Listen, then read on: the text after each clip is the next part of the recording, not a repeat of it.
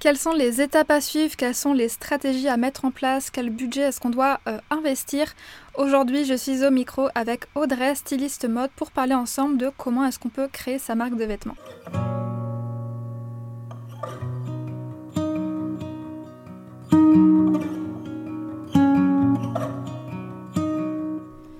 Bienvenue sur le podcast Balade créative, le podcast qui te donne des conseils en stratégie et identité de marque pour faire grandir ton entreprise. Je suis Julie, je suis designer de marque et mentor. J'aide les entreprises de produits physiques à se démarquer dans un marché saturé et à captiver leur public cible grâce à une image de marque stratégique et poétique pour qu'elles puissent développer leur marque et avoir un plus grand impact sur le monde. Et grâce à mon programme The Design Flow, j'accompagne les designers de marque à se positionner en experts, à mettre en place un processus de création fluide pour collaborer sereinement avec leurs clients et ainsi vivre pleinement de leur activité. Je t'emmène avec moi un mardi sur deux pour te partager mon expertise afin que tu puisses développer ton image de marque et je partage également mon quotidien d'entrepreneur et les coulisses du studio en toute transparence. Avant de commencer, je t'invite à t'abonner sur la plateforme de podcast de ton choix pour ne manquer aucun épisode. Et si le podcast te plaît, n'hésite pas à le partager autour de toi, ça me ferait super plaisir. Je te souhaite une bonne écoute.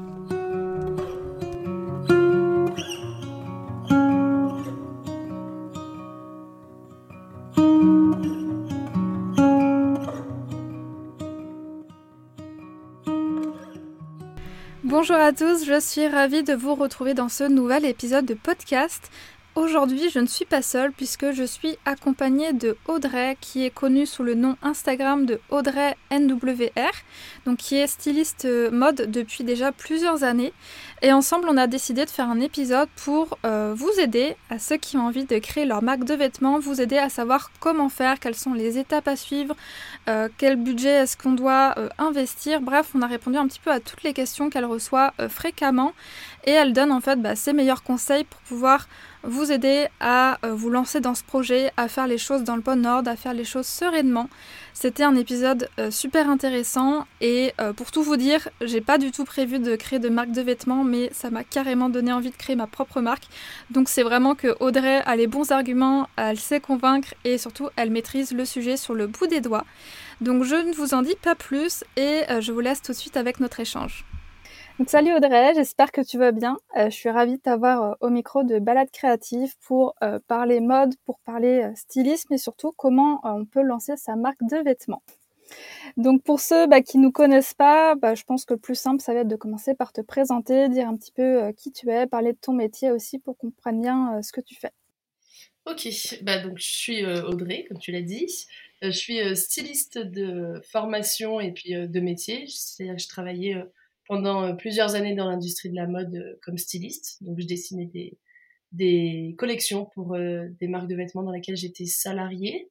je suis à mon compte maintenant depuis fin 2018. Et depuis 2020, je me suis notamment spécialisée dans l'accompagnement des personnes qui souhaitent créer leur marque via une formation que j'ai créée qui s'appelle Formation créer sa marque pour les personnes qui sont pas du tout issues du milieu justement, euh, qui euh, n'y connaissent rien euh, ou presque rien et qui souhaitent se lancer. Et donc je suis spécialisée là-dedans. Je continue de dessiner encore des collections, donc vraiment mon cœur de métier de styliste. j'en fais encore un petit peu, j'en fais de moins en moins parce que je suis beaucoup plus sur le conseil mode et, et entrepreneuriat mode. Mais euh, voilà, c'est les deux casquettes que j'ai aujourd'hui euh, dans ce côté formation, entrepreneuriat, euh, mode et le côté stylisme, dessin de collection. Et du coup, j'imagine que le fait d'avoir cette première casquette de styliste mode, c'est ce qui a fait que tu as appris à bien connaître le milieu, les besoins, et c'est ce qui fait que petit à petit, tu t'es lancé dans cette formation, parce que j'imagine, tu me diras si je me trompe, mais que tu t'es rendu compte qu'il y a beaucoup de gens qui ont envie de lancer leur propre marque, qui sont pas forcément stylistes ou pas forcément dans le milieu, et du coup, c'est un univers totalement inconnu, ils savent pas du tout comment faire, par quoi commencer. Et c'est peut-être ça qui t'a donné l'idée, en fait, de dire, bah, il y a un vrai besoin derrière. Moi, j'ai les compétences, j'ai l'expertise pour les accompagner là-dessus et j'ai envie d'aider toutes ces jeunes marques, en fait, à, se lancer et, peut-être à faire front aussi au fast fashion. Mmh. Oui, ça c'est ça c'est un gros sujet, mais euh, oui oui, euh, il y a de ça en fait, il y a surtout le fait que euh, bah, moi dans le milieu de la mode, dans l'industrie de la mode, c'est un, un milieu qui malgré toutes les problématiques écologiques que ça pose et que ça me pose parce que personnellement j'ai ces engagements là et donc ce travail de styliste dans l'industrie de la mode me posait beaucoup de questions même quand je me suis mise à mon compte parce que j'ai continué de travailler pour des marques pas spécialement de la fast fashion mais de l'industrie en tout cas au-delà de ça, euh, euh, j'ai appris énormément de choses en travaillant dans l'industrie. C'est un milieu que j'adore, que j'aime. Euh, enfin, ça me passionne. J'adore aller me rendre dans les ateliers. J'adore la partie création. J'adore le côté stratégie aussi. je suis passionnée aussi par le stylisme en soi, donc le, dessin et le design, quoi. mais je suis aussi passionnée d'entrepreneuriat de, manière générale. Enfin, j'ai toujours su en, en, entrant sur le marché du travail qu'il y avait un jour où j'allais, enfin, me mettre à mon compte parce que parce que je, je, sais pas, je le savais, je le sentais. Et il se trouve que je l'ai fait suite à, pas mal de soucis que j'ai rencontrés dans le travail. C'est, enfin, on pourra revenir dessus, mais c'est un milieu qui est pas hyper bienveillant. C'est un milieu, voilà, même malgré que ce soit une passion chez moi, c'est aussi, je, je, déteste tout autant ce milieu pour parce que je trouve qu'il y a des, il y a de la malveillance, il y a beaucoup de de magouilles, il y a beaucoup de, voilà, c'est pas un, c'est pas le milieu dont je rêvais en tout cas pour exercer le métier de mes rêves. Et donc j'ai décidé de me mettre à mon compte pour justement euh, on va dire euh, faire mes propres règles. Et, euh, et en faisant ça j'ai continué à travailler pour des marques en fait de cette industrie. Et là je me suis rendu compte que je faisais mes propres règles mais en fait tout seul dans mon coin et que je continuais à être au service de, de, cette industrie qui qui me plaisait pas forcément dans sa manière de manager dans sa manière de travailler quoi. Et de créer aussi et, euh, et j'ai commencé à accompagner. Euh, en fait, j'ai eu deux, trois clientes au départ qui euh, vraiment n'y connaissaient rien, qui n'étaient pas de ce milieu-là et qui étaient par contre hyper motivées, hyper passionnées, qui avaient des, idées géniales. Et je les ai accompagnées sur la partie stylisme uniquement. Mais bon, faut savoir que créer sa marque, c'est pas que être styliste, c'est vraiment être. Enfin, c'est pas que du stylisme, c'est énormément de choses. Et au départ, c'était juste seulement pour ça. Et, et au final, j'ai énormément accompagné sur toute la partie stratégie aussi, création de marque de manière plus globale. Et je me suis rendu compte qu'effectivement, il y avait besoin de formation plus que d'une styliste. Et en fait, quand on veut créer sa marque, on va en général contacter une styliste en premier lieu, mais en fait, il y a plein d'autres étapes avant ça. Euh, et je me suis rendu compte qu'il y avait besoin de ça. Donc, j'ai créé ces méthodes et process que j'ai mis en place avec ces clientes-là et euh, que j'ai testé et qu'elles ont approuvé. Et que l'expérience a fait que ça a été approuvé.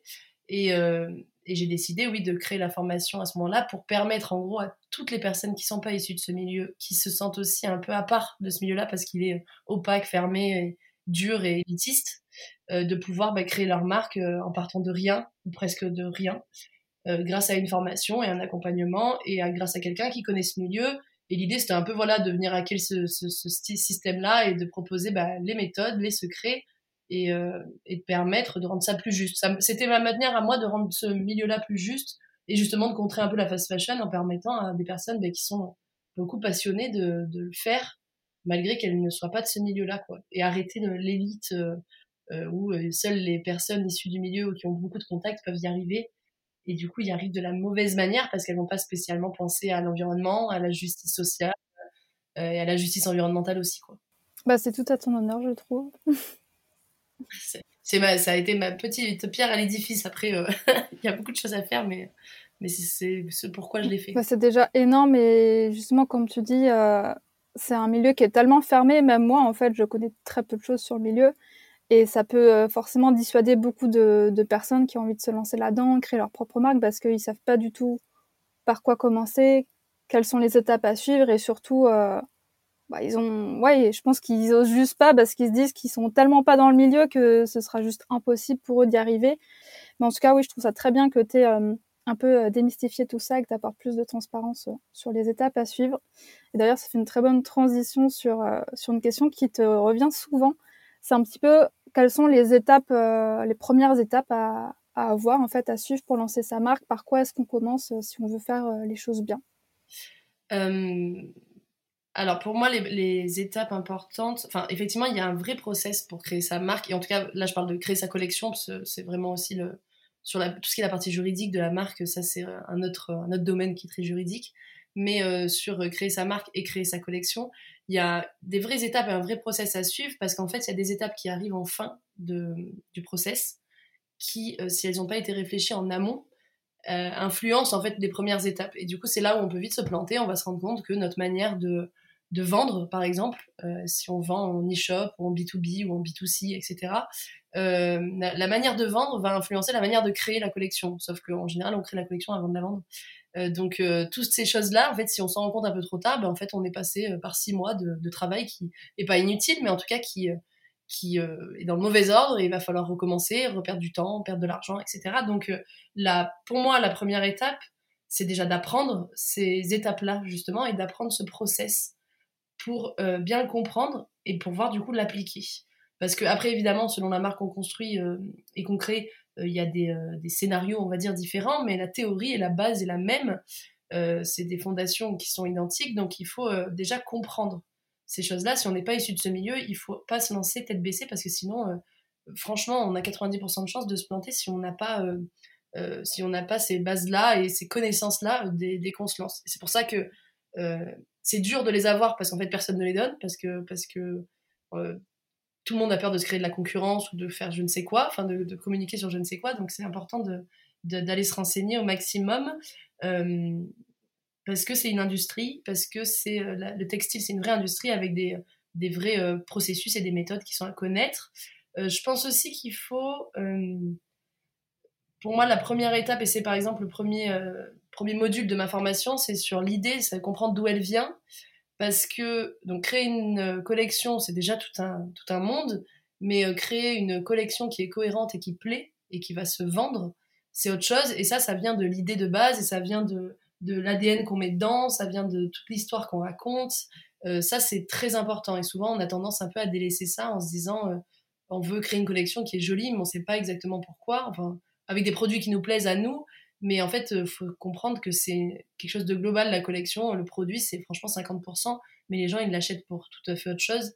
Ils l'achètent aussi pour le, pour le, l'histoire, pour la marque, pour les valeurs, etc. Donc, il faut essayer de rendre cette idée cohérente. Et, euh, et pour la rendre cohérente, eh bien, il va falloir l'analyser, décortiquer, euh, comprendre d'où elle vient, pourquoi on a eu envie de faire ça, pourquoi ça nous tient à cœur, pourquoi c'est un rêve qu'on a depuis toujours? Euh, c'est pas pour rien. En général, ça vient de, de ça peut venir de, choses très profondes et c'est important de les décortiquer pour qu'elles puissent euh, euh, être visibles un peu au grand jour et qu'on ait une histoire à raconter. Donc euh, rendre cohérente cette idée et puis apprendre de ce milieu, faire le maximum de choses pour comprendre, pour se renseigner, se former, aller sur des salons, etc. Et une fois qu'on a tout ça, on peut, bah, on peut commencer le processus classique en fait de création d'une marque qui finalement est assez classique. C'est juste qu'il y a des rebondissements, mais une fois qu'on les connaît, on a on a euh, des bons outils en main, en tout cas, pour affronter bah, tous les problèmes qui peuvent se poser et puis toutes les réussites aussi. Ça me parle beaucoup parce que justement, lorsque tu parles de l'ADN de marque, c'est aussi quelque chose qu'on fait bah, lorsqu'on travaille sur l'image de marque avec un client. C'est qu'il euh, y a beaucoup euh, de clients qui pensent qu'en fait, on va tout de suite travailler sur l'identité de marque, sur le côté visuel. Sauf que si on n'a pas fait le travail stratégique en amont, justement, comme tu dis, réfléchir à l'ADN de marque, la vision, quelle est la mission, euh, pourquoi est-ce que tu as créé ces services, ces produits, bah, en fait, on va créer un logo, une identité visuelle qui va être certes jolie, mais par contre qui va pas du tout servir euh, la marque ni le projet. Donc, euh, donc je pense que c'est pareil pour toi dans, dans la création d'une marque de vêtements. C'est si t'as pas ces fondations-là solides qui te permettent de te différencier, qui te permettent de d'avoir une vraie histoire, des vraies valeurs que tu vas mettre en avant autour de ta palette de couleurs, tes photographies, toute l'ambiance que tu vas donner, bah en fait ta marque elle risque pas de réussir, enfin un peu, mais ce sera pas quelque chose de très solide et viable sur le long terme, quoi. Oui, et puis surtout, c'est même, enfin, en tout cas, quand on travaille euh, avec, par exemple, une styliste, bah, une graphiste, là, c'est typiquement le graphisme, mais avec une styliste, c'est pareil, elle va demander un brief euh, si la marque est déjà créée. Quand on va lui dire, bah, je veux tant de pièces, tu me dessines euh, tant de haut, tant de bas, etc. Elle va demander un brief créatif, et le brief créatif, c'est ça, c'est-à-dire que là, elle va, elle, son rôle, c'est de faire de mettre en image ces valeurs-là, de mettre en image euh, euh, cette histoire, de, de, cet ADN et cette, euh, ce qu'on appelle un peu le territoire esthétique ou le, territoire stylistique. elle va le mettre en image, elle va le matérialiser avec des matières, en choisissant des matières aussi. Et, et ça, si la personne en face n'a pas de brief, n'a pas de vrai brief créatif, c'est problématique. Et en fait, le vrai brief créatif, c'est venir avec ses valeurs, avec son histoire, et pas venir avec je veux un haut de telle manière, de telle couleur, parce que j'aime bien. Parce que ça, c'est pas. Puis surtout, en fait, ça, tout le monde peut le faire. Il faut faire les choses mieux à sa manière, à sa manière vraiment, et savoir pourquoi on les fait, c'est ce qui va permettre de le vendre derrière, parce que pareil, on peut tout vendre en fait avec une, avec une belle image de marque. En vrai, on peut vendre un peu tout et n'importe quoi. Et l'idée, c'est juste d'être cohérente et d'avoir une, et une belle collection et une belle image de marque, ou en tout cas qu'il y a du fond plus que de la forme. quoi. C'est cette subtilité du fond et de la forme qui est assez importante, euh, et notamment, enfin, dans le graphisme, euh, j'imagine que c'est pareil, et, euh, et, dans le stylisme, c'est exactement ça. quoi. Ouais, il y a beaucoup de similitudes, hein, carrément. Et, et, je rebondis aussi sur le fait que sa marque en fait doit s'adresser aux besoins des clients et on ne crée pas sa marque de vêtements euh, pour euh, son propre kiff, euh, pour se dire j'aimerais créer mes propres vêtements. Ça peut être l'idée de départ, mais il faut que derrière ça serve un vrai besoin parce que sinon, encore une fois, bah, le problème c'est que tu risques d'être le seul client de ta propre marque. Donc c'est là où c'est important de bien analyser les besoins des gens, qu'est-ce qu'ils recherchent, comment est-ce qu'ils ont envie de consommer, quel type de coupe ils ont envie d'avoir, etc. pour t'assurer en fait que ta marque puisse toucher un plus grand nombre en fait. Et surtout que quand on a sa propre idée, enfin, quand euh, effectivement l'idée part de, soi, mais justement, euh, c'est là où il faut se dire qu'on est un élément d'un groupe euh, social qui a des mêmes besoins. Et c'est la force de se dire si à un moment donné, moi, j'ai voulu créer ma marque parce que j'ai ressenti un besoin. J'ai eu ce besoin-là parce que je ne trouvais pas mon bonheur sur telle et telle marque existante. ça veut, enfin, au lieu de se dire bon ben je le fais et puis voilà, je suis partie de ce constat-là, mais juste je le fais. Le constat, faut pas qu'il reste à l'état de constat, c'est se dire, ok, mais en fait, quel est le besoin profond? Pourquoi j'ai vraiment eu euh, ressenti ce besoin à un moment donné? Est-ce qu'il y a d'autres personnes comme moi? Est-ce que je peux les réunir via des besoins communs? Euh, Quelles sont euh, leurs aspirations communes qui font qu'en fait, je suis pas juste une personne qui a recherché un pantalon un peu souple parce que je travaille de chez moi et que j'ai besoin de ça. Je fais partie d'un groupe d'entrepreneurs qui aiment la mode éthique, mais qui veut aussi des choses confortables, euh, qui aime s'habiller féminin, mais pas non plus euh, euh, serré ou, ou moulant, etc. Là, je, et, et, après, aller sur du plus large, en fait, le besoin, il est là. C'est en fait, au lieu d'être sur un besoin individuel, on est sur un besoin qui est collectif. Et du coup, qui, si un besoin collectif, c'est-à-dire qu'il y a une, une, demande et ça veut dire qu'il y a un marché. Et ça, c'est effectivement, c'est important. Il faut faire de son besoin individuel, l'analyser pour voir s'il est vraiment ressenti par d'autres personnes. Et s'il est ressenti par d'autres personnes, alors oui, il y a un marché et on sera encore mieux placé pour en parler et pour y répondre parce qu'en fait on le connaît. C'est ça le plus dur, c'est plus de créer une marque euh, qui répond certes à un besoin énorme, mais que nous on n'a pas, ça peut être plus difficile parce qu'on aura plus de mal à en parler et, et notre histoire va pas servir la marque du coup. Alors que si notre histoire sert notre marque et euh, parle à, d'autres personnes, bah là c'est tout gagné. Je souriais à ce que tu disais tout à l'heure parce que quand tu décrivais les entrepreneurs qui bossent de chez eux, qui ont besoin de vêtements confortables, et en fait c'est carrément mon cas depuis quelques années c'est que j'ai complètement changé ma façon de m'habiller parce que je me rends compte que les jeans serrés, euh, les hauts serrés, c'est plus des choses que j'ai envie de porter. Et justement, je suis plus en plus en recherche de types de vêtements comme ça qui sont à la fois confortables, élégants, aussi éthiques tant que possible. Et du coup, voilà, ça, je rebondis là-dessus parce que ça, ça me parle carrément. Mais il y a des. ça, c'est exactement ce qu'on appelle les tendances, qui est pas du tout un mot péjoratif, justement, qui est. Enfin, on peut trouver ça un peu péjoratif euh, dans la mode éthique, on va tendance à, on va avoir tendance à taper sur les tendances justement, mais euh, une tendance sociale et une tendance de besoin, en tout cas, c'est quelque chose qui existe. Le fait qu'on ait plus envie de porter de choses trop serrées aussi, c'est quand même beaucoup lié, bon bah, à l'essor de, des, micro-entrepreneurs justement, enfin et puis euh, du travail à la maison. J'ai perdu le nom en anglais, le home office quoi, voilà. le home office et donc la crise du Covid qui a provoqué aussi tout ça. Euh, il y a, euh, par exemple, dans le, j'ai beaucoup travaillé pour des marques de vêtements enfants. Dans l'enfant, bah, le, le, le, fait qu'aujourd'hui, on essaie de diminuer le, genre, enfin, l'association de couleurs ou de formes ou de détails au genre. Euh, il y a un vrai besoin de vêtements unisexes dans l'enfant qu'on trouve très peu finalement, même si le, on en parle plus qu'on ne trouve. Et ça, c'est pareil, c'est des grosses tendances qui arrivent. Et en fait, il faut qu'il y ait des marques qui répondent parce que parce qu'on répond à un besoin à un moment donné. Enfin, on fait pas ça juste pour le kiff, il faut répondre à des besoins et servir des gens vraiment. Et, euh, et ça, c'est typiquement les tendances, euh, c'est, ça vient de besoins sociétal ou de mouvements en tout cas, euh, de changements qu'il y a dans la société qui, qui, partent de là. Et donc, si on a, nous, si on ressent quelque chose à ce moment-là et qu'on a envie de se lancer dans l'entrepreneuriat mode et textile, effectivement, il faut analyser pour savoir d'où ça vient cette tendance. Enfin, est-ce que ça répond à une tendance et d'où ça vient? Et, capter ce flair-là, enfin, d'avoir ce flair de, de l'air du temps et, de, et surtout d'un peu d'un futur qui arrive, c'est important. Et les grosses crises comme le Covid ou les crises environnementales, par exemple, euh, ont ce truc-là il faut euh, savoir les analyser pour se dire ok là il y a une crise qui arrive, qu'est-ce que ça va provoquer dans un an, dans deux ans, qu'est-ce qui va se passer? Et typiquement la crise du Covid euh, a provoqué bah oui des besoins dans l'habillement, dans l'ameublement, dans, la nourriture, dans toutes les industries en fait. Il faut savoir répondre quand on fait partie de l'industrie textile, il faut savoir répondre aussi à ces besoins. Ouais, ouais totalement. Et, euh, et, du coup, une fois qu'on a bien réfléchi à la marque qu'on a envie de créer, qu'on a posé l'ADN, on a l'histoire, les valeurs, tout ça, comment est-ce qu'on peut réussir en tant que marque à se démarquer Puisqu'aujourd'hui, euh, des marques de vêtements, enfin de, petites marques, on va dire, euh, sans le côté péjoratif, hein, mais qui se lancent, il y en a de plus en plus, on en voit beaucoup sur les réseaux sociaux. Comment est-ce qu'on peut réussir à tirer son épingle du jeu alors qu'aujourd'hui, encore plus peut-être même dans le marché éthique, il y en a de plus en plus. Et qu'est-ce qui ferait que voilà qu'on se démarque et qu'on arrive à, sortir son épingle du jeu? Euh, je pense qu'il y a euh, déjà une grosse partie sur la cohérence. Justement, je reviens là-dessus, mais c'est vraiment euh, l'idée d'être cohérente sur d'être une marque cohérente sur, par exemple, ses engagements et la manière dont on va les mettre en, en...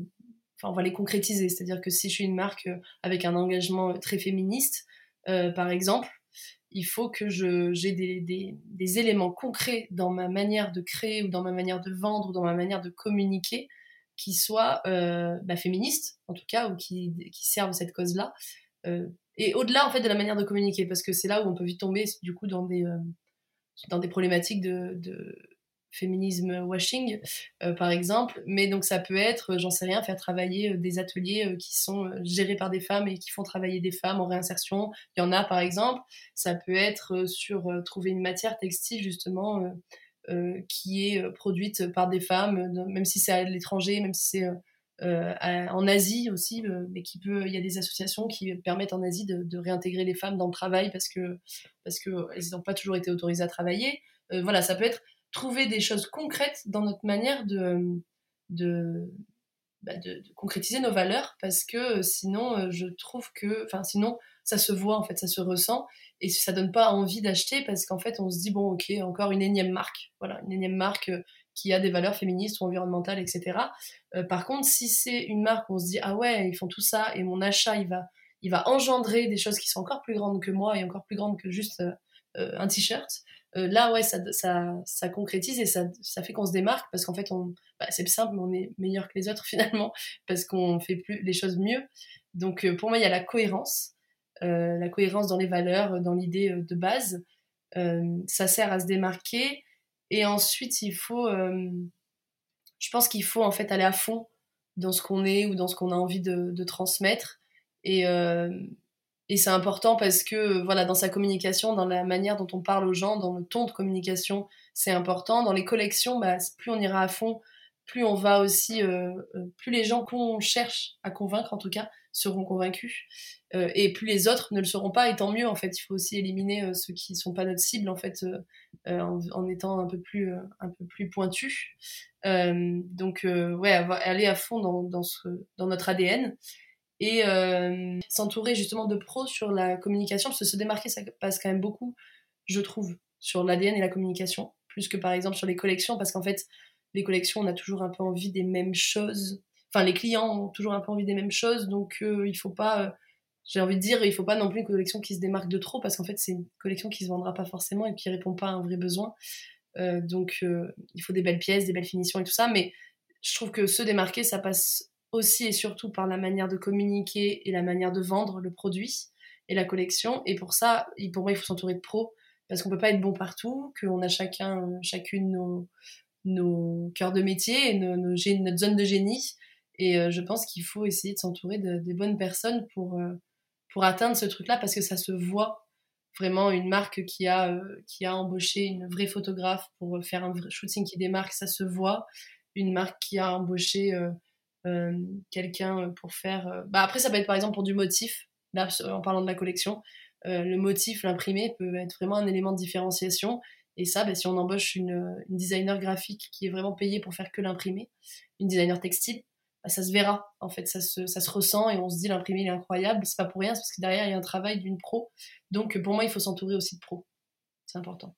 Oui, c'est vrai que c'est quelque chose aussi que je dis souvent euh, à mes clients parce que euh, quand on lance sa marque de produit ou même si on est prestataire de service, vous pouvez avoir les meilleures offres, les meilleurs produits au monde. Si derrière la manière dont vous communiquez dessus, les visuels qui sont utilisés, euh, la façon dont on se présente sur son site internet, son Instagram, c'est pas euh, quali, en fait, c'est pas pro, bah ça va complètement desservir la marque et ça va pas euh, donner envie d'acheter.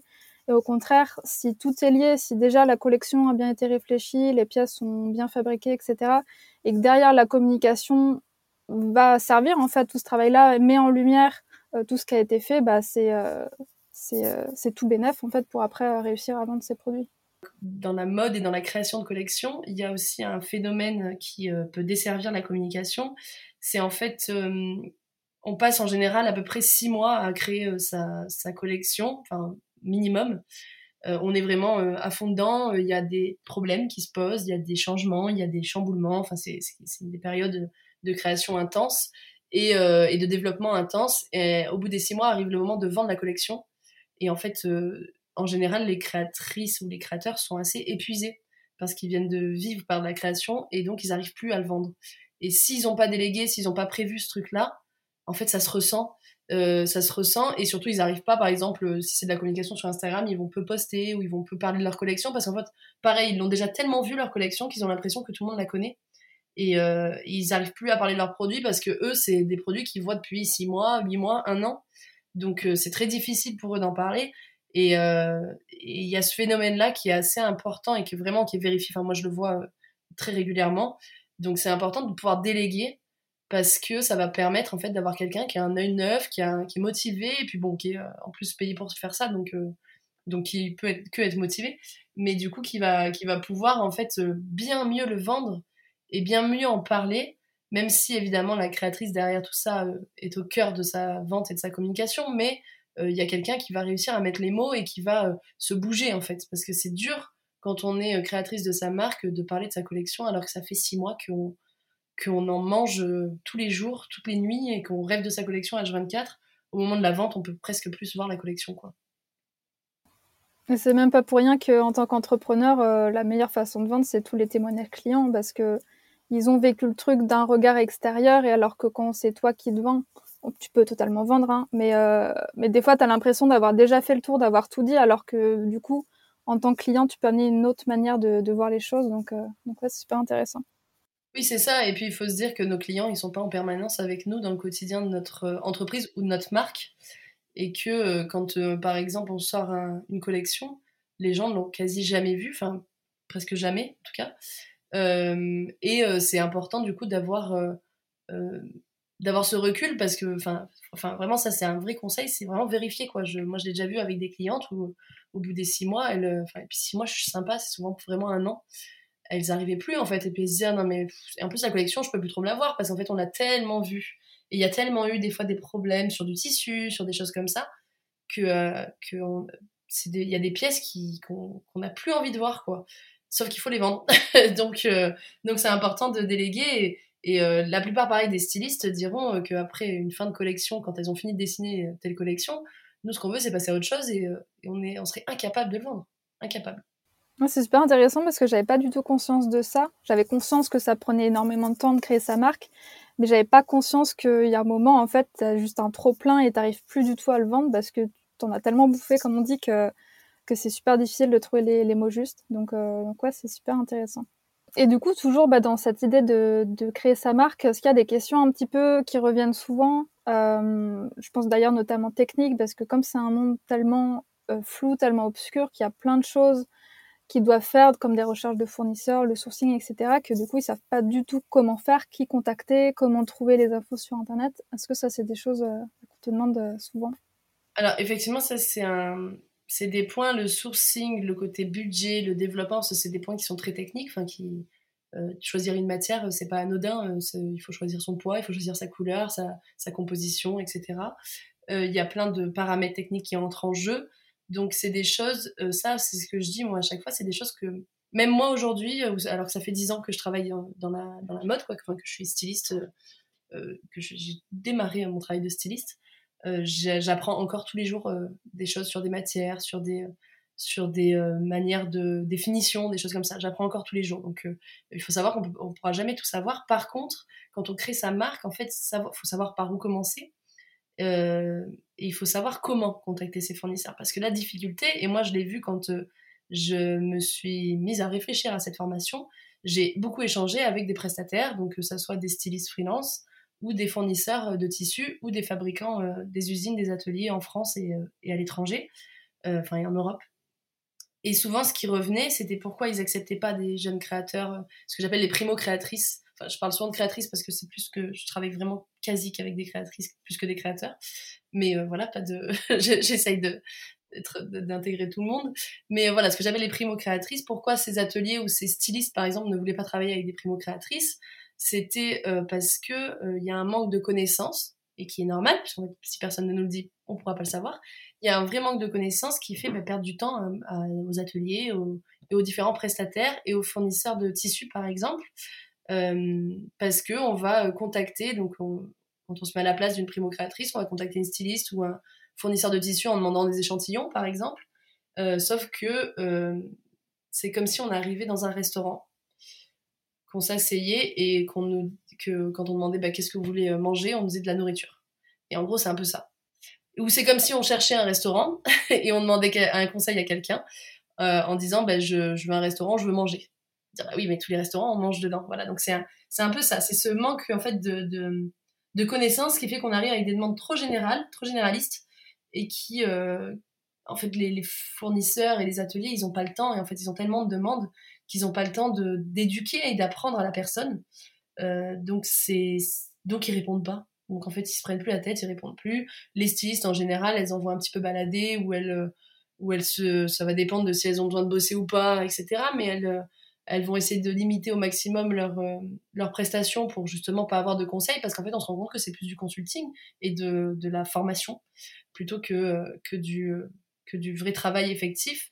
Et donc, ces personnes qui veulent créer ça pour réussir leur sourcing, pour réussir leur, leur collection, pour trouver les bonnes personnes bah, pour s'entourer, ben en fait, la, la solution, c'est de savoir ce qu'on doit leur demander, de savoir ce qu'on doit leur dire, de savoir ce qu'on ce qu'on veut, de savoir qui contacter. Parce que pareil, si je contacte une styliste en lui demandant euh, de me faire des prototypes, bah, c'est une erreur, dans le sens où euh, une styliste ne fait pas de prototypes. C'est une modéliste, par exemple, qui peut faire des patrons, et ensuite qui va euh, peut-être faire des, prototypes, des choses comme ça.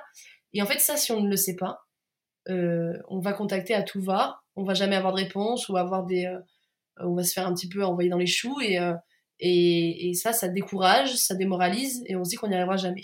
C'est souvent ça. Donc moi, ce que je conseille, c'est de, bah, ça, c'est de comprendre euh, qui fait quoi, à quel moment et qu'est-ce que je dois lui dire.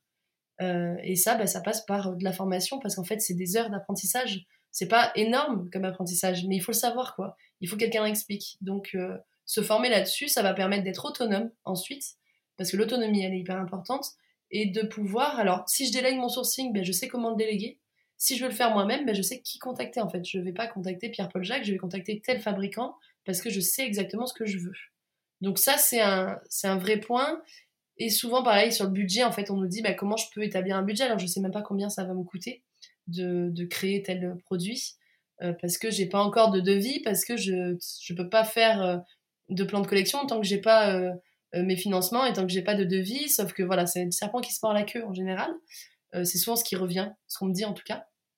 Et en fait, c'est là où on se rend compte que on prend tout le problème à l'envers, mais ça c'est pareil, si personne nous le dit, on ne le saura jamais. Mais dans l'industrie de la mode et peut-être que dans les d'autres industries, c'est la même technique, mais en fait, on va partir d'abord du produit qu'on veut vendre et définir les coûts qu'on veut lui attribuer. Et après, on va essayer de trouver des, personnes qui sont aptes à nous faire ce produit sur ces coûts-là.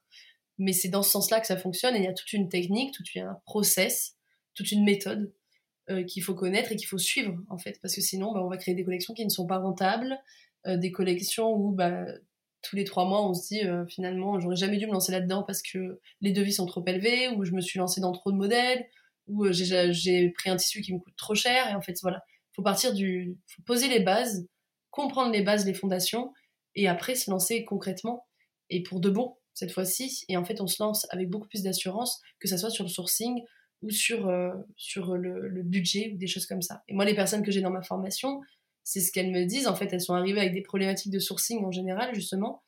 Et, et moi, j'explique dans la formation qu'en fait, c'est une partie infime, mais que si on a des problématiques de sourcing, c'est qu'en fait, on n'a pas tout ce qu'il y a avant.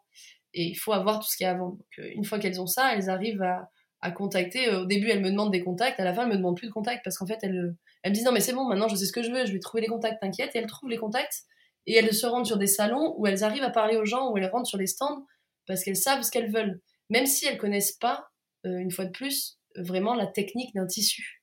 Mais ça, euh, moi, il y a plein de fois où je rentre sur des stands dans des salons euh, de sourcing où je sais pas, en fait, justement, je rentre en disant mais c'est quoi, enfin, vous avez quoi, vous faites quoi, expliquez-moi parce que c'est intéressant.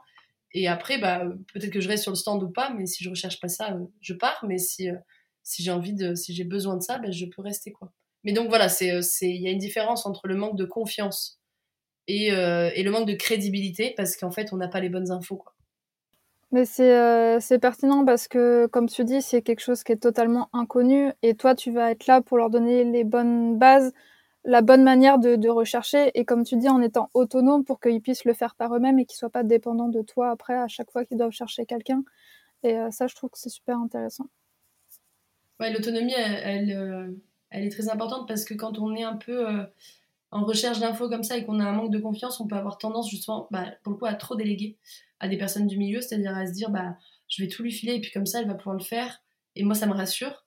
Alors c'est bien je suis d'accord il hein, faut essayer de déléguer pour se rassurer aussi mais il faut rester autonome parce que sinon, euh, le risque, c'est que par exemple, le jour où votre styliste ou votre modéliste décide de plus travailler avec vous parce qu'elle a une autre mission ou parce que, euh, pour plein de raisons, euh, ben on a tendance à plus savoir comment faire parce qu'en fait, on a tout les, mis dans les mains d'une autre personne et on ne sait plus, on n'a plus la confiance et en fait, on ne sait plus aller rencontrer d'autres fournisseurs parce que d'habitude, c'était notre modéliste ou notre styliste qui le faisait. Enfin voilà, donc faut être autonome. On est, quand on crée sa marque, on est créatrice, on est chef d'entreprise. Euh, et on doit diriger des gens, on doit driver des gens, briefer des gens. Et ça, euh, pour faire ça, bah, il faut être autonome et comprendre les grandes lignes au moins, enfin les étapes et les, euh, connaître pour pouvoir les driver. Ça ne veut pas dire qu'on va le faire à leur place, puisque de toute façon, il faut des gens compétents sur, sur ces, sur ces étapes-là. Mais effectivement, l'autonomie, elle a, elle a une très grande, pour moi, elle a une très grande importance. Et c'est pour ça que la formation, je trouve que, moi, c'est ce que je dis, je ne vais pas le faire à votre place. Je vais vous apprendre à le faire, mais, mais je le ferai jamais à votre place. Et c'est pas du tout mon rôle parce que ça vous desservirait en fait. C'est ça en fait, c'est là pour leur apprendre les mécaniques pour que le jour où ils ont besoin de déléguer, déléguer pardon, ils sauront le faire. Mais j'imagine que toi, la plupart des gens que tu accompagnes, c'est des marques qui sont bah, qui débutent, qui n'ont pas forcément un gros budget. Donc le fait de les apprendre à être, à être autonomes, ça leur permet justement de, de réduire les coûts en fait de la création, du lancement de leur marque. Oui, c'est ça. Et surtout, c'est un ça, peut souvent arriver en fait quand on est euh, on manque de confiance et qu'on sait pas par où commencer. On a un petit budget, euh, on va déléguer à, une personne en se disant bon bah euh, ok je la paye, je mets tout mon budget mais au moins elle pourra tout faire un peu à ma place et puis me donner confiance quoi. Et, et la problématique c'est que des fois on peut tomber sur des personnes qui finalement bon elles vont plus avoir le temps ou etc donc ça va ça va mettre en péril la marque. Au final on n'a plus de budget pour se relancer et on sait même plus par où se relancer parce que parce qu'on ne nous a pas appris. Alors que là, euh, on met euh, certes le coût de la formation, mais une fois qu'on a mis le coût de la formation, bah derrière, on sait où on va mettre notre argent, à qui je donne du budget, à qui j'en donne pas. Parce que, effectivement, on peut pas démarrer, on n'a pas tous 100 000 euros pour créer sa marque. Euh, personne n'a 100 000 euros pour créer sa marque au départ, je pense, mais on n'a pas un énorme budget. Il faut savoir bien l'utiliser de manière logique. Et une fois qu'on a, qu'on a appris toutes les étapes, on sait exactement où vont être les postes de dépenses. Parce que c'est ça aussi, quand on se rend compte à la fin du développement qu'il faut encore payer euh, euh, les étiquettes, euh, que le shooting va nous coûter aussi de l'argent, etc. Là, on se dit, bon, ben mince, j'ai déjà épuisé tout mon argent et j'ai même plus de quoi faire la prochaine collection, alors que je suis même pas en train de vendre la première. Donc voilà, il y a toute cette partie-là à comprendre, mais ça, il y a plein de techniques et de méthodes pour le comprendre et pour l'anticiper. L'anticipation, elle est hyper utile dans ces cas-là. Et il faut, oui, il faut anticiper, mais il faut avoir les méthodes. Et du coup, il y a une question qui me vient, c'est est-ce que les gens ont conscience que lancer sa marque, ça peut prendre plus d'un an? Et comment est-ce qu'on gère cette attente? Parce qu'entre le début où on est euh, passionné, on a envie de faire, plein de choses, on crée sa collection, et un an plus tard, finalement, où la collection sort, comment faire en sorte bah, déjà de, rester, on va dire, dans les tendances, que la collection reste viable, mais aussi de, de rester passionné par ce qu'on vend, parce que un an, c'est énorme. Enfin, moi, je me dis, si dans un an, je lance une offre, peut-être que dans un an d'après, j'aurais plus envie de la faire du tout. Donc, comment est-ce qu'on arrive à, évaluer ça, en fait? Alors, effectivement, les gens en général ne s'en rendent pas toujours compte du délai, enfin de la longueur de, tout ça. donc ça, c'est un vrai moment, enfin, il faut vraiment réussir à leur faire comprendre, leur montrer chaque étape, combien de temps elle dure et donc pourquoi ça amène à à peu près un an de délai, en tout cas quand on est en, début de création, enfin la première création. Euh, et après, pour rester motivé, alors, il y a tellement de choses à faire pendant ces un an que clairement, euh, les gens n'ont pas le temps de s'ennuyer. Après, c'est sûr qu'il y a beaucoup de choses à faire et du coup, ça peut être démotivant parce qu'on a envie de montrer sa collection, on a envie de d'enfin la sortir, d'enfin la vendre. Euh, donc ça, il faut serrer les dents et s'accrocher. Mais il y a aussi le fait que au bout d'un an, quand on a sorti cette première collection, en général, on est déjà en train de créer la prochaine. Ou en tout cas le prochain produit. Parce que là, je parle de collection, mais ça peut très bien être euh, un monoproduit ou deux, trois pièces. Euh, quand je dis collection, c'est euh, créer un, produit qui se vend. Quoi. en général, on est déjà en train de créer le, prochain. Donc en fait, on n'a clairement pas le temps de s'ennuyer. Et en fait, le plus difficile, c'est après de tenir ce rythme. Le rythme de, de la mode, il est soutenu parce qu'on va devoir sortir des nouvelles pièces, parce que les saisons, elles changent et que euh, on sort des pièces pour répondre aussi aux saisons, à des besoins saisonniers. Donc euh, il faut sortir tout ça. Et en fait, on n'a pas le temps de s'ennuyer. Et, euh, et, ça, ça c'est ce qui garde la motivation parce qu'on voit toujours la prochaine collection, le prochain produit. on a toujours plus d'idées. En général, quand même, les créatrices sont des personnes qui, derrière, ont, plein d'idées et ont envie de faire plein de choses. Et on est en train de le concrétiser. Donc, la première année, elle est difficile à passer pour ça parce qu'effectivement, on peut vite manquer de motivation. Mais si on est entouré euh, de personnes du milieu qui connaissent ce milieu-là, hein, ils vous diront que c'est normal, qu'en gros, euh, euh, que, que c'est logique et qu'il faut patienter. Et surtout, en fait, on entre dans un milieu où tout le monde est en décalage. Enfin, moi, je vois quand je discute avec des amis qui sont stylistes ou modélistes ou quoi, j'ai l'impression de vivre dans le futur en permanence, de vivre un an avant tout le monde. et, et, on est toujours, après, on prend ce rythme, on est toujours un peu en décalage. Ou alors, on crée de, des collections hiver en plein été, mais ça nous choque pas. Enfin, voilà, en fait, on arrive à, se faire à ce rythme-là et en fait, on voit toujours les six mois qui arrivent. C'est ça aussi, ce truc. C'est-à-dire que moi, je suis contente quand les collections de mes clientes, elles sortent. Mais euh, pareil, je communique pas beaucoup dessus parce qu'en fait, je, je, suis tellement dans la prochaine que je. je... Ouais, voilà, j'ai l'impression de vivre un petit peu euh, en avance, quoi. Et, euh, et en vrai, ça, c'est kiffant et ça fait tenir aussi, quoi. Enfin, ça fait qu'on oublie ce décalage qu'on a et, et cette hâte qu'on a, même si on a toujours hâte que la collection elle sorte. Mon frère, moi, dès qu'elle est sortie, je suis tellement dans la prochaine que, que j'ai quasi oublié, quoi. Ouais, c'est marrant ce, ce système. C'est vrai que c'est beaucoup dans le milieu de la mode. J'ai l'impression que ça fonctionne comme ça. Après, dans d'autres métiers aussi, enfin dans d'autres secteurs où c'est, euh, par exemple, avec des certaines technologies qui mettent du temps à mettre en place, etc.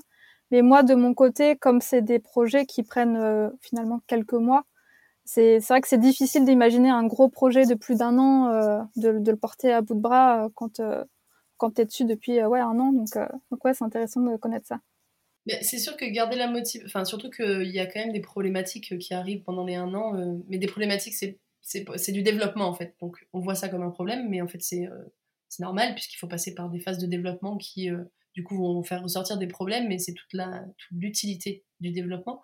et en fait, si on n'est pas mis au courant des débuts qu'il va avoir ces problématiques-là, qu'on va devoir répondre à ces problématiques-là à un moment donné pendant ces un an, euh, ben, en fait, on est vite désespéré parce qu'on se rend compte que tous les mois, euh, on nous dit le tissu n'est plus disponible, le, euh, le vêtement, on peut pas le faire dans tel tissu, ça, ça ne fonctionne pas dès qu'on le passe à la machine, etc. Et on se dit, non, mais ça n'arrive qu'à moi, c'est quoi le délire, qu'est-ce qui se passe? On, on, se dit franchement que c'est pas possible. Et moi, c'est ce que j'ai essayé de faire avec la formation aussi, c'est que pendant les lives que je fais mensuels, il y a plusieurs créatrices qui sont là, qui sont en cours de création du coup, et qui peuvent aussi échanger et qui se rendent compte qu'elles ont les mêmes problèmes et qu'en fait c'est pas des problèmes c'est du process quoi et euh, ouais, voilà, c'est une réalité et qu'on est là pour ça, en fait. Et euh, on finit par apprécier euh, la gestion des problèmes. Enfin, moi, c'est aussi, j'adore gérer des problèmes, répondre, trouver des solutions. C'est, on passe notre temps à faire ça. Et, et c'est important de garder la motivation pour ça. Mais si on le sait pas, si on n'est pas mis au courant et qu'on se lance, bah, pareil, tête baissée, bah, franchement, je comprends que ça, ça donne envie de tout arrêter parce que parce qu'on doit se dire, enfin, on a personne avec qui échanger, on doit se dire, mais c'est pas possible, il y a qu'à moi que ça arrive, quoi. C'est là où je pense que ta formation est super précieuse parce que tu leur donnes les outils et ils vont être armés en fait pour affronter, euh, affronter tout ça et savoir qu'ils vont forcément rencontrer des problèmes et savoir que c'est normal, qu'ils pourront les résoudre, rebondir, etc. Et il faut avoir quand même une certaine force de caractère, je pense, pour, euh, pour se lancer là-dedans. Oui, je pense qu'il faut aimer l'entrepreneuriat, aimer, aimer, les problèmes, mais, euh, mais après, tant qu'on le sait, Parce que moi, c'est ça, j'ai une personne justement de la formation qui me disait ça la dernière fois, que euh, ce qu'elle apprécie dans la formation, c'est qu'il n'y avait pas de langue de bois. Elle me dit, tu ne dis pas qu'on va y arriver à tous les coups, tu ne dis pas qu'on va, euh, euh, que ça va bien se passer, tu nous dis toutes les éventualités pour que ça se passe mal. C'est-à-dire, oui, bah alors là, à ce moment-là, vous pouvez avoir tel problème dans le développement de vos prototypes, il peut y avoir telle et telle chose. En fait, c'est même pas qu'il peut y avoir, il y aura telle et telle chose. Maintenant, quand on le sait, en fait, on anticipe, on a la solution. Et je donne aussi évidemment les solutions. Enfin, je ne laisse pas juste dans le flou de se dire il va y avoir telle problématique. Mais en fait, quand on sait les problématiques qui vont se présenter, on sait comment les résoudre. Et donc, c'est plus un problème en fait, c'est un process, c'est une étape. Euh, et, du coup, chaque étape devient juste quelque chose à résoudre, à, solutionner, euh, trouver la, bonne matière, etc. Et du coup, ces, ces, montagnes qu'on s'est fait n'en sont plus. Et c'est ce qui leur permet de garder la motivation. Et c'est ce qui permet, en tout cas aux personnes qui sont dans la formation, de rester motivées parce qu'elles euh, elles se disent oui, bon, en fait, maintenant, là, je... c'est-à-dire que ça pourra jamais être pire quoi, de, que tout ce qu'elle nous a raconté. Donc, donc ça va le faire. Et en fait, je m'en rends compte parce que y en a que je suis euh, pendant leur lancement, il y a des sessions de coaching. Euh, je le vois, enfin, elles arrivent en me disant euh, oui, bon, bah alors là, du coup, la matière, elle est plus dispo alors que je l'avais acheté, donc faut que j'attende le remboursement, etc. Et puis après, j'en trouverai une autre. Mais elles me disent avec une sérénité, alors que quand je me suis lancée et que j'ai accompagné des personnes qui n'étaient pas du milieu, moi, c'est pour moi, c'est évident, c'est serein et c'est pas. Enfin, et moi, quand je leur disais, bah oui, la matière n'est pas dispo, faut que tu te fasses rembourser, c'était des moments de panique, mais de panique extrême, quoi. Et là, moi, je vois les personnes de ma, de ma formation qui sont dans une sérénité. Elles me disaient, ah bah oui, mais en même temps, je savais que ça allait être, euh, c'était, c'était peut-être euh, le cas, quoi, que ça allait peut-être arriver. Donc, elles sont plus, euh, elles sont plus autant stressées, elles le vivent bien plus sereinement. Et donc, la force de caractère, elle vient là aussi, en fait. On a ce caractère-là parce qu'on est au courant. C'est ça, ouais, ça permet de mieux gérer les problèmes. Trop bien. Mais je pense que ça, va vachement aider les gens qui sont en train de lancer leur marque de vêtements qui veulent se lancer à, être plus serein, comme tu dis, avoir moins de stress et, euh, et, à savoir voilà comment se passent toutes les étapes, combien de temps ça dure, etc. Euh, je pense que tu as donné pas mal de, conseils, de stratégies qui sont bah, intéressantes et qui vont les aider. Euh, si jamais tu devais résumer en, un mot, en un conseil, un petit peu les choses primordiales à avoir, à connaître, qu'est-ce que ce serait? Ce serait cette autonomie, justement, de garder d'être autonome dans sa création de marque, d'apprendre, mais de euh, d'être autonome et curieuse du coup, enfin curieux ou curieuse, parce que euh, la curiosité va nous permettre de, devenir autonome parce qu'elle va nous permettre d'apprendre euh, à chaque étape. Mais oui, d'être autonome et de d'y croire et surtout de se dire, enfin moi c'est un truc qui que je dis souvent, c'est-à-dire que je dis pas qu'en vous lançant ou en vous ou en y croyant tout le temps, vous allez forcément y arriver et vivre de votre marque un jour et connaître la réussite. Par contre, euh, tout le monde a le droit d'essayer. Il faut pas s'arrêter à, euh, euh, ce qu'on va nous dire, bah, tu peux pas le faire parce que t'es pas styliste, parce que tu sais pas dessiner, parce qu'il y a trop de marques, il y a trop de concurrents, parce que tu te démarqueras jamais, parce que ton idée n'est pas révolutionnaire, etc. Tout ce qu'on peut nous dire là-dessus, moi je pense qu'il faut éviter ça être autonome dans sa manière de penser du coup aussi, dans son mental, et euh, se dire bah ok je vais peut-être pas y arriver, mais par contre j'ai le droit d'essayer. Et en fait toutes les personnes qui ont réussi aujourd'hui, elles ont essayé à un moment donné. Donc euh, pourquoi pas pourquoi pas vous? Donc euh, ouais l'autonomie dans la manière de faire et dans la manière de penser. Trop bien. Est-ce qu'il y a des choses que tu as envie de rajouter, des questions fréquentes que tu as justement au sujet de lancer sa marque? Bah, alors sur les questions de budget et de sourcing, justement, c'est vraiment des choses qui reviennent énormément. Euh, il y a, euh, enfin, ce que je veux dire, c'est qu'il y a plein de solutions.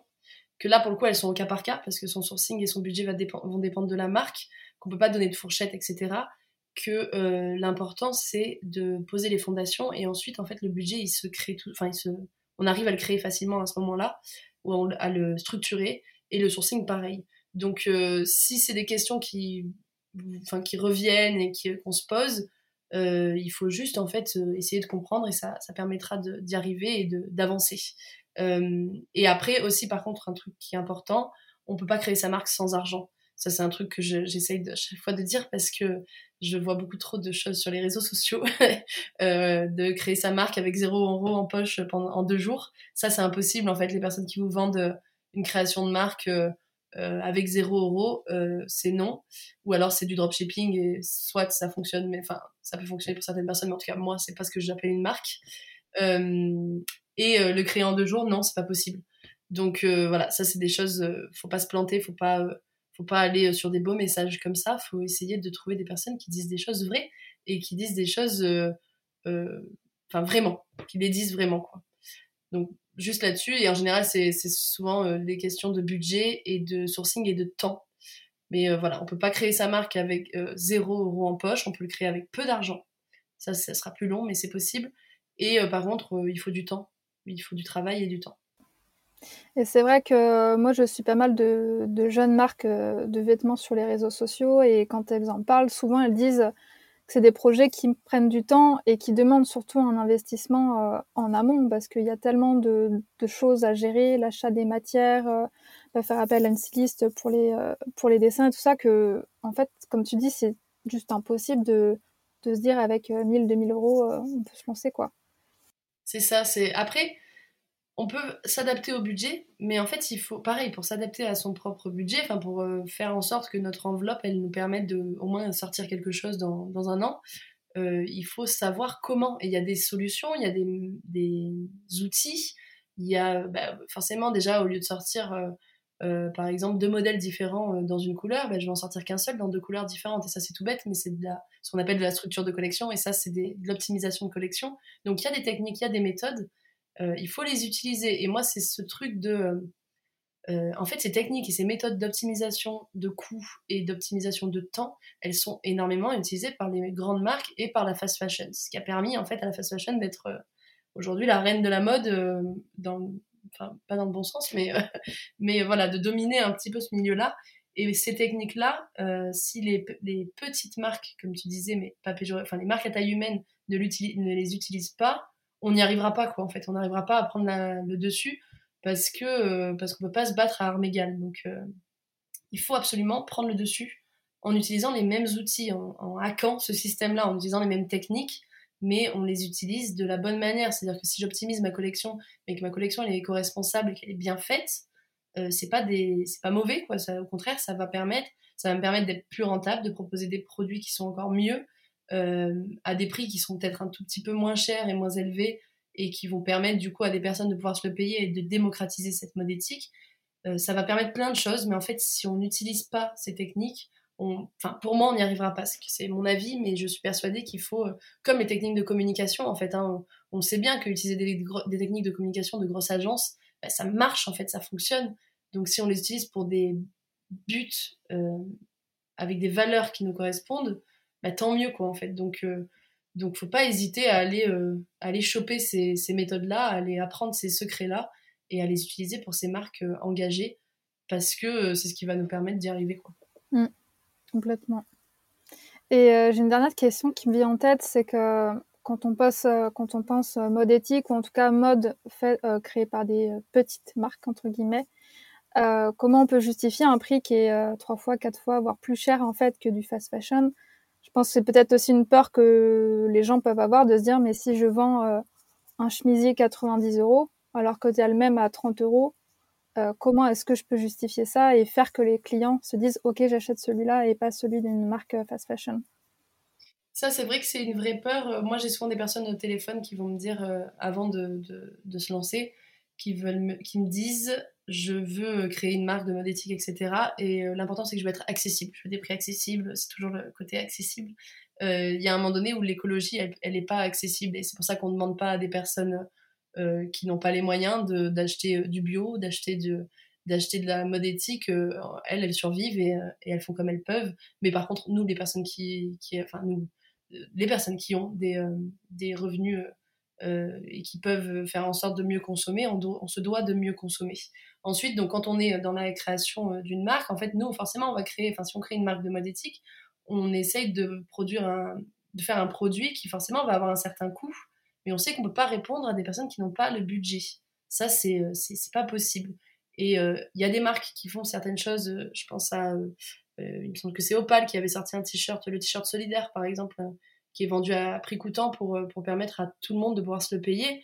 et en fait, ils font leur marge sur d'autres produits que des personnes bah, plus aisées peuvent elles acheter. Donc il y a des techniques comme ça. Mais on ne peut pas vendre un produit éthique au même prix que la fast fashion, c'est pas possible parce que ça veut dire qu'il y a quelqu'un qui n'est pas payé ou qui a payé le prix fort, en tout cas, pour ce produit-là. Donc ça, c'est quelque chose d'important, mais pour rester pour essayer de rester accessible, ou en tout cas pour fixer des prix justes ou pour se, pour, euh, se justifier. Enfin, fixer les prix justes, ça, il y a des, c'est, assez simple, c'est qu'on va prendre notre prix de revient, on applique notre marge et ça, c'est le prix juste. Et notre marge, elle n'est pas euh, excessive, elle dépend aussi de nos coûts, elle dépend de plein de choses, c'est des vraies techniques, on a des marges moyennes dans l'industrie de la mode, etc. Et ensuite, se justifier de ces prix, c'est bien d'expliquer ces prix. Euh, c'est bien peut-être de les décortiquer, mais moi je trouve que c'est pas le c'est pas la meilleure technique parce qu'en fait en mettant en permanence en avant ses coûts, euh, ses prix euh, et en se justifiant en permanence, bah, je trouve qu'en fait on, on, se dessert parce qu'on a l'impression, bah en fait pour moi se justifier c'est comme si on se on se mentait un peu à nous-mêmes. Moi je me dirais ok tout en justifier son prix, elle l'assume pas quoi en fait. assumer ses prix c'est important pour que les gens se disent bah, qu'ils aient une vraie importance, enfin de se dire bah voilà, euh, je sais que je mets tel prix, mais euh, c'est ok parce que, parce que je sais que c'est assumé. Euh, et surtout, si on raconte une histoire, si on a des produits qui sont beaux, qui répondent à un besoin, si on a vraiment une marque qui a une identité forte où les gens ont envie d'y adhérer, en fait, le prix, ce sera jamais un problème. Parce que moi, si je vise, voilà, si je vise, si je vise la bonne cible avec le bon produit, la bonne réponse, bah, en fait, cette cible-là, normalement, j'aurai le bon prix à lui filer et elle aura le prix à mettre. Donc, euh, pour moi, c'est un faux problème. Et, euh, il faut euh, mettre un prix juste. Mais après, une fois qu'on a le prix juste, en fait, il faut surtout une cible juste qui soit OK pour mettre ce prix-là. Évidemment, si je veux faire de la mode éthique pour des personnes qui n'ont pas les moyens, bah alors là, je vais aller trouver des techniques. on va faire bosser des associations. Moi, bah, forcément, je vais pas, ce sera pas quelque chose de non lucratif. Hein, et, puis, euh, et puis, je vais faire bosser des personnes qui, euh, qui peuvent le faire pour moins cher. Voilà, on a, il y, a des outils, mais en fait, ça veut dire que je m'adresse à cette cible-là. Oui, puis c'est toute une question en fait de valeur perçue. Encore une fois, pour un même produit, un produit vendu 80 euros va paraître totalement cohérent par rapport à, comme tu dis, à l'histoire qui est transmise, les valeurs, la qualité de la collection. Et pour d'autres, 80, ça va être excessif. Donc en fait, tant que les personnes arrivent à voir en fait toute cette valeur perçue, bah, ils vont être prêts à acheter et puis les autres, bah, tant pis en fait. Exactement. Et là-dessus, j'ai une petite, euh, petite expérience pour celles qui veulent le, tenter et le voir, c'est de se dire, euh, pour les personnes qui sont en création de marque ou qui sont des créatrices ou des créateurs, c'est de se dire, ok, je vais regarder, décortiquer mes comptes personnels, parce que souvent on est notre propre cible quand on est à la tête de sa marque. Je vais décortiquer mes comptes personnels sur l'année qui vient de s'écouler en regardant mon budget justement de shopping, quelles sont les dernières pièces que j'ai achetées, à quel prix, à quel prix j'ai acheté mon dernier t-shirt, ma dernière, euh, mon dernier maillot de bain, euh, euh, même faire le compte de tout ce que j'ai pu acheter sur Vinted ces derniers temps, etc. Et de voir son budget. Et en fait, on se rend compte que souvent, on va se dire, je vais quand même pas vendre ma blouse à 90 euros, c'est peut-être hyper cher, je m'en rends pas compte, etc. Et alors qu'en fait, il y a, y a, deux semaines, on a acheté deux blouses Cézanne à 95 euros sans, sans sans, ouais, sans, sans sourciller. Donc euh, en fait, il faut se rendre compte que des fois, on projette des choses en se disant mais les gens vont trouver ça trop cher, mais parce qu'en fait, on n'a pas confiance. Peut-être aussi, on a, on a peur, mais comme euh, chaque entrepreneur, on se souvent parce qu'on on a peur que ça passe pas ou quoi. Mais en fait, si on décortique nos propres achats, on se rend compte que nous, si on est prêt à mettre 90 euros, bah, ma cliente idéale, elle sera prête aussi, puisque ma cliente idéale, c'est quasi moi. Donc ce sera OK. Mais il faut avoir l'histoire, il faut avoir l'ADN pour. Trop intéressant. Bah, merci pour ce petit conseil. Je pense que ça parlera à beaucoup euh, d'entre vous. Bah, écoute, merci Audrey. Euh, si on a envie de te contacter, si on a des questions sur ta formation, où est-ce qu'on peut te retrouver? Alors, je suis hyper disponible sur Instagram en permanence. J'adore ce réseau social. Donc, euh, sur Instagram, c'est Audrey NWR. Et après, j'ai un site internet avec pas mal d'explications dessus, sur lequel il est facile aussi de me contacter. Et c'est audreynwr.com. Euh, et, là-dessus, je propose aussi un appel découverte pour la formation d'une vingtaine de minutes où je peux répondre à toutes les questions en toute transparence pour voir si la formation est adaptée ou non. Parce que l'idée, c'est pas qu'il y ait des personnes qui se retrouvent dedans et qui soient pas, euh, soient pas au bon endroit. Donc, euh, donc voilà, je propose ça aussi sur le site internet. Donc, libre à vous de, me contacter à ce moment-là. Trop bien. Bah, je mettrai tous les liens dans la barre d'infos. Et puis, bah, écoute, merci pour cet échange. C'était super intéressant. Avec plaisir, merci à toi pour l'invitation. Bah, je t'en prie. Et puis je te dis à très bientôt. À bientôt. Et voilà, l'épisode est terminé. Un immense merci à Audrey d'avoir accepté mon invitation. Euh, c'est un échange que j'ai trouvé super intéressant. Ça m'a vraiment permis d'en savoir plus bah, sur le milieu de la mode, qui, euh, comme elle le dit très bien, est un milieu très obscur, très opaque. Donc voilà, j'ai trouvé ça euh, super enrichissant. Si jamais vous êtes une marque de vêtements, que vous avez envie de vous lancer ou que vous êtes déjà lancé depuis quelques mois, je ne peux que vous recommander la formation d'Audrey. Donc vous allez pouvoir retrouver le lien dans la description de cet épisode et sur son compte Instagram Audrey NWR. Et puis bah, si l'échange vous a plu, si vous avez envie de découvrir d'autres personnes sur le podcast, n'hésitez pas à envoyer un petit message à Audrey ou à moi bah, pour nous dire que vous avez aimé l'épisode et pourquoi pas aussi à me suggérer euh, d'autres personnes à faire intervenir sur Balade Créative. Je vous souhaite à tous une très belle journée et je vous dis à bientôt.